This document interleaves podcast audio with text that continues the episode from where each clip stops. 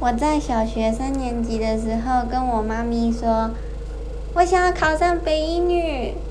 结果事实证明是我并没有考上北一女。然后我在国中的时候，觉得当老师好像很不错，虽然我很讨厌那个时候的国文老师，所以我就立志要当老师。高中因为也遇到不错的老师，就觉得当老师好像很赞。然后不知不觉之中，我现在就是一名讲师了。但是因为钱有点少，所以会觉得，咦，我的梦想达成了，可是好像会吃不下饭呢，我的欲望没有办法达成，所以就会有这样问题。但总而言之，我的梦想应该也算是达成了。